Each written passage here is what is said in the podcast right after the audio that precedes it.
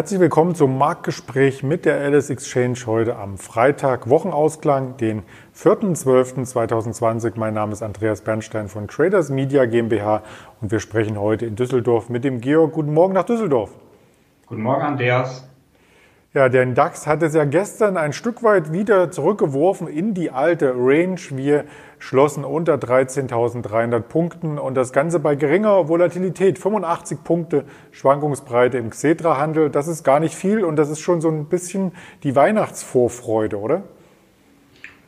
Ja, vielleicht ist es die Vorfreude. Ähm, du hast recht, die Range war gestern wieder sehr, sehr eng, ähm, wenn man auch ähm, die zurückliegenden Wochen und Monate äh, betrachtet ähm, die Nachrichtenlage wieder etwas gemischt. Wir haben, äh, das wurde ja auch schon thematisiert, weiter gestern auch den steigenden Euro-Dollar-Wechselkurs, äh, der ja für die exportorientierten Unternehmen eher belastend wirkt. Dann gab es ein paar Daten aus den USA, der Arbeitsmarktbericht auf wöchentlicher Basis ähm, der ISM-Einkaufsmanager-Index, der eigentlich ausgefallen ist wie erwartet. Also da waren eigentlich keine Impulse, Impulse zu erwarten.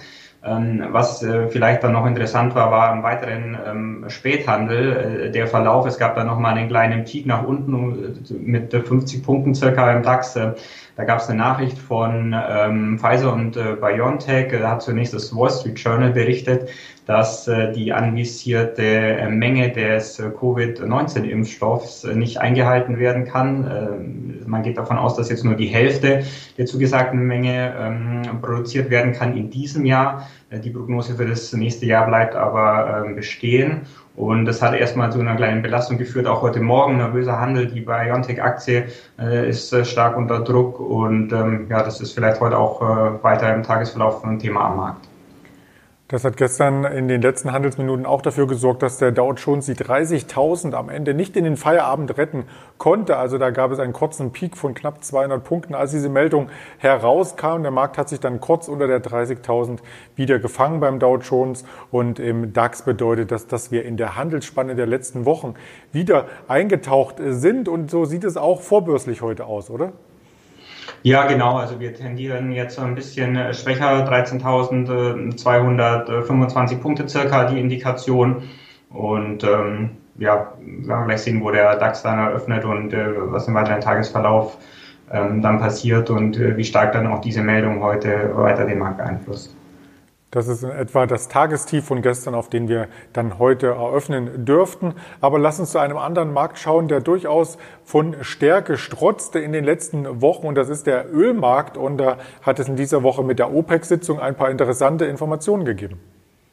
Ja, das ist äh, richtig. Das war gestern ähm, dann ähm, finalisiert worden. Die OPEC Plus, also das ist die OPEC, also die, der Zusammenschluss der Erdöl exportierenden Länder. Die machen zusammen circa 40 Prozent ähm, des Volumens aus und das Plus bedeutet, dass da auch ähm, andere Staaten wie beispielsweise Russland oder Mexiko dabei sind und man hat sich jetzt gestern endgültig geeinigt auf eine Ausweitung der Förderung ab Januar um 500.000 Barrel pro Tag. Das hört sich erstmal viel an. Man muss dazu wissen, dass im äh, März bzw. April, als die Covid-19-Krise ähm, ja, den Höhepunkt erreicht hat, wenn man so will, und äh, auch die Ölpreise sehr stark unter Druck waren, ähm, auch sogar teilweise die Kontrakte im negativen Bereich notiert haben, hat man äh, die Fördermenge um 10 Millionen Barrel äh, pro Tag gekürzt, um eben den Preis zu stabilisieren. Ähm, wenn man sich den äh, Verlauf des Rohöls der letzten Wochen und Monate anschaut, hat sich ähm, der Kurs wieder deutlich stabilisiert. Ähm, mit der Meldung gestern auch im Plus gewesen, auch über Nacht heute, morgen wieder deutlich im Plus mit 1,5, 1,6 Prozent des WTI und des Brent Oil. Und ja, da hat also eine deutliche Stabilisierung des äh, Preises stattgefunden.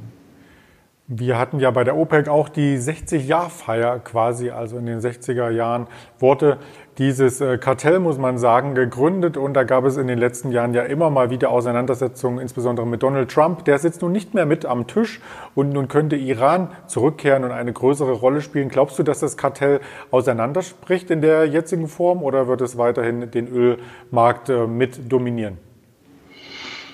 Also meine Meinung ist, dass sich das ja, wie du ja gesagt hast, äh, über die letzten Jahre bewährt hat. Ähm, klar, da spielen sehr starke unterschiedliche Interessen eine Rolle. es gibt ja Länder, die da extrem abhängig sind von den Ölpreisen im Nahen Osten vor allem äh, und von den Erlösen daraus. Ähm, ob das bestehen bleibt, kann ich nicht abschließend beantworten, aber ich glaube schon, dass die Interessen da sind, dass in einer Organisation zu bündeln und da äh, letztendlich äh, immer an einem Tisch zu sitzen. Man hat ja jetzt auch entschieden, dass man sich im kommenden Jahr monatlich treffen will in diesem Format, um flexibel auf die äh, Marktgeschehnisse zu reagieren. Und ähm, das spricht meiner Meinung nach eigentlich schon dafür, nach dafür, dass ähm, das eine ja, gute Sache ist und dass auch die OPEC weiterhin Bestand haben wird. Ja, vielen Dank für die Meinung dazu. Und wir bleiben beim Öl indirekt. Und zwar leiten wir zu Daimler über. Daimler hat gestern zwei wichtige Meldungen ins Spiel gebracht. Die Aktie hat sich nicht klar positioniert. Also es gab weder ein großes Plus noch ein großes Minus. Aber die Meldung möchten wir uns gerne heute noch einmal im Detail anschauen. Ja, genau. Es gab ähm, zunächst mal eine Meldung. Ähm, Daimler ist in äh, Gesprächen mit dem Betriebsrat gewesen, schon seit längerer Zeit über den Stellenabbau. Ähm, man hat sich dort geeinigt auf einen sogenannten Transformationsfonds, der ein Volumen von einer Milliarde äh, Euro bekommen soll über die nächsten fünf Jahre für Beschäftigungssicherung. Ähm, das ist jetzt abschließend geklärt worden, äh, offensichtlich, und ähm, somit erstmal vom Tisch. Äh, dann gab es ein Interview des Vorstandsvorsitzenden in der Financial Times. Dort war auch China eine, ein Thema. Ähm, man plant in China möglicherweise ein Lkw-Werk äh, zu bauen. Ähm, zudem ist es so, dass der Autoabsatz der Kernmarke, also Mercedes-Benz in China, äh, deutlich angezogen hat und auch für das kommende Jahr äh, der wichtigste Markt ähm, sein wird und dort auch deutliche Zuwächse erwartet werden. Dann gab es auch noch eine Personalie. Es gibt einen neuen Aufsichtsratsvorsitzenden oder den soll es geben im nächsten Jahr äh, soll im März gewählt werden und das ist eigentlich ein alter Bekannter, nämlich äh, Bernd Pischitz wieder. Der sitzt schon im Aufsichtsrat bei Daimler, wird jetzt eben der Vorsitzende und ähm, ja, der Mann hat äh, auf jeden Fall äh, eine gute Expertise. Der war schon bei BMW Vorstand, der war bei VW Vorstand, kennt also die Branche sehr gut und was äh, in dem Fall vielleicht noch ein bisschen überraschend ist, das war ja lange im Gespräch oder in den Überlegungen, dass der alte äh, Vorstand, die das Zetsche, der Aufsichtsratsvorsitzende werden soll, dem ist jetzt eben nicht so, sondern das wird jetzt der Herr Pischetziner. Dann waren es natürlich auch drei Meldungen. Wenn du zwei bringst, möchte ich noch eine draufsetzen. Und zwar gab es gestern noch äh, die Meldung, dass die Trucks in China jetzt im Hochglanzformat produziert werden. Da gab es zwischen Daimler Truck AG und Photon ein Abkommen, das quasi hier auch ähm, diese großen LKWs, die letzten Endes Waren von A nach B bringen, in China dann direkt produziert und auf die Straße gebracht werden. Also für Daimler sehr, sehr viele News, die gestern erst einmal verarbeitet verarbeitet werden mussten. Was machte denn der Aktienkurs? Ja, der Aktienkurs ähm, hat gestern ein bisschen ähm, schwächer tendiert, äh, war mit ähm, 1,4 Prozent im Minus. Ähm, heute Morgen ähm, ist es eigentlich relativ unverändert und äh, ja, von daher eigentlich zu den News äh, ja, keine große Reaktion auf jeden Fall. Mit 1,4 Prozent ist es also auf jeden Fall im Rahmen gewesen. Ja, die müssen natürlich auch erstmal äh, verdaut und verarbeitet werden, diese verschiedensten News, die wir von Daimler haben. Aber lass uns noch auf das Thema Bitcoin zu sprechen kommen. Einmal direkt, einmal indirekt und zwar über eine Aktie, die Bitcoin Group. Und die hat nämlich eine interessante Pressemeldung in den letzten Tagen auch herausgegeben, dass sie ja selber Eigenanteile an den verschiedensten Kryptowährungen hält. Und weil der Bitcoin so stark war, ist dieser Eigenanteil jetzt mittlerweile über 60 Millionen Euro wert. Und das hilft natürlich letzten Endes auch der Aktie. Aktie, oder?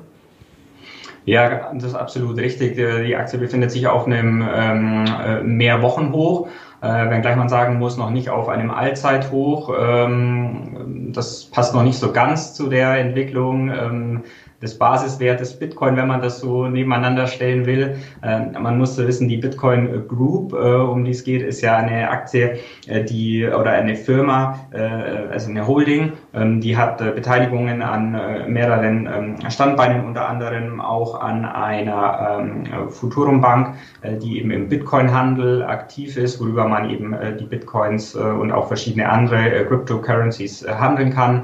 das Thema Blockchain spielt natürlich hier noch eine Rolle und natürlich auch getrieben ja, ich würde fast schon sagen, allein durch den Namen äh, Bitcoin im Unternehmensnamen äh, äh ist die Aktie natürlich, äh, gerade wenn es um das Thema der Bitcoin steigt äh, und Bitcoin erreicht ein neues äh, Allzeithoch geht, äh, sehr im Fokus. Ähm, wir haben da auch hohe Umsätze in der Aktie gesehen. Wir haben vor allem auch hohe Umsätze auf unserer äh, Derivate-Seite gesehen, wo wir ähm, Produkte auch für die Bitcoin Group äh, haben und ähm, hier natürlich eher auf der Käuferseite äh, und da wird auf jeden Fall äh, dieses Thema Allzeithoch im Bitcoin und auch in anderen äh, Cryptocurrencies gespielt.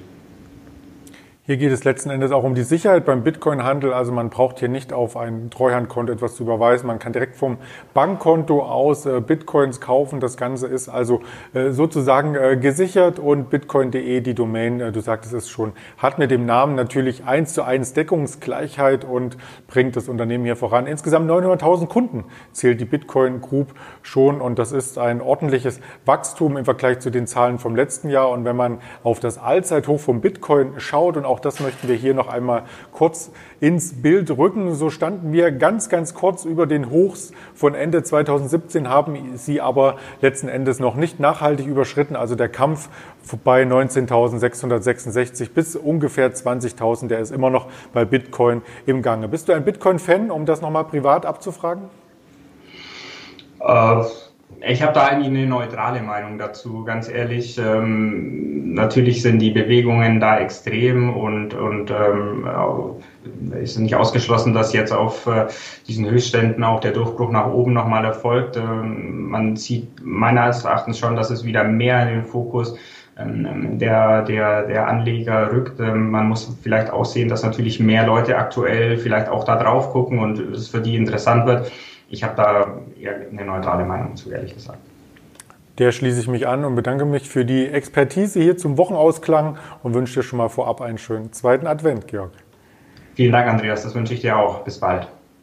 Und das wünschen wir natürlich unseren Zuschauern ebenso und äh, begrüßen Sie auch morgen früh zu einem Wochenendformat noch einmal vor dem zweiten Adventskerzchen. Und das Thema wird heute noch nicht verraten. Es wird dann morgen früh ab 8 Uhr live sein auf den entsprechenden Kanälen YouTube, äh, Facebook, der Link auf Twitter und natürlich auch als Podcast bei Spotify, Deezer und Apple zu hören sein. Also in diesem Sinne bleiben Sie gespannt und vor allem gesund. Ihr Andreas Bernstein von Traders Media GmbH zusammen mit der LSX exchange.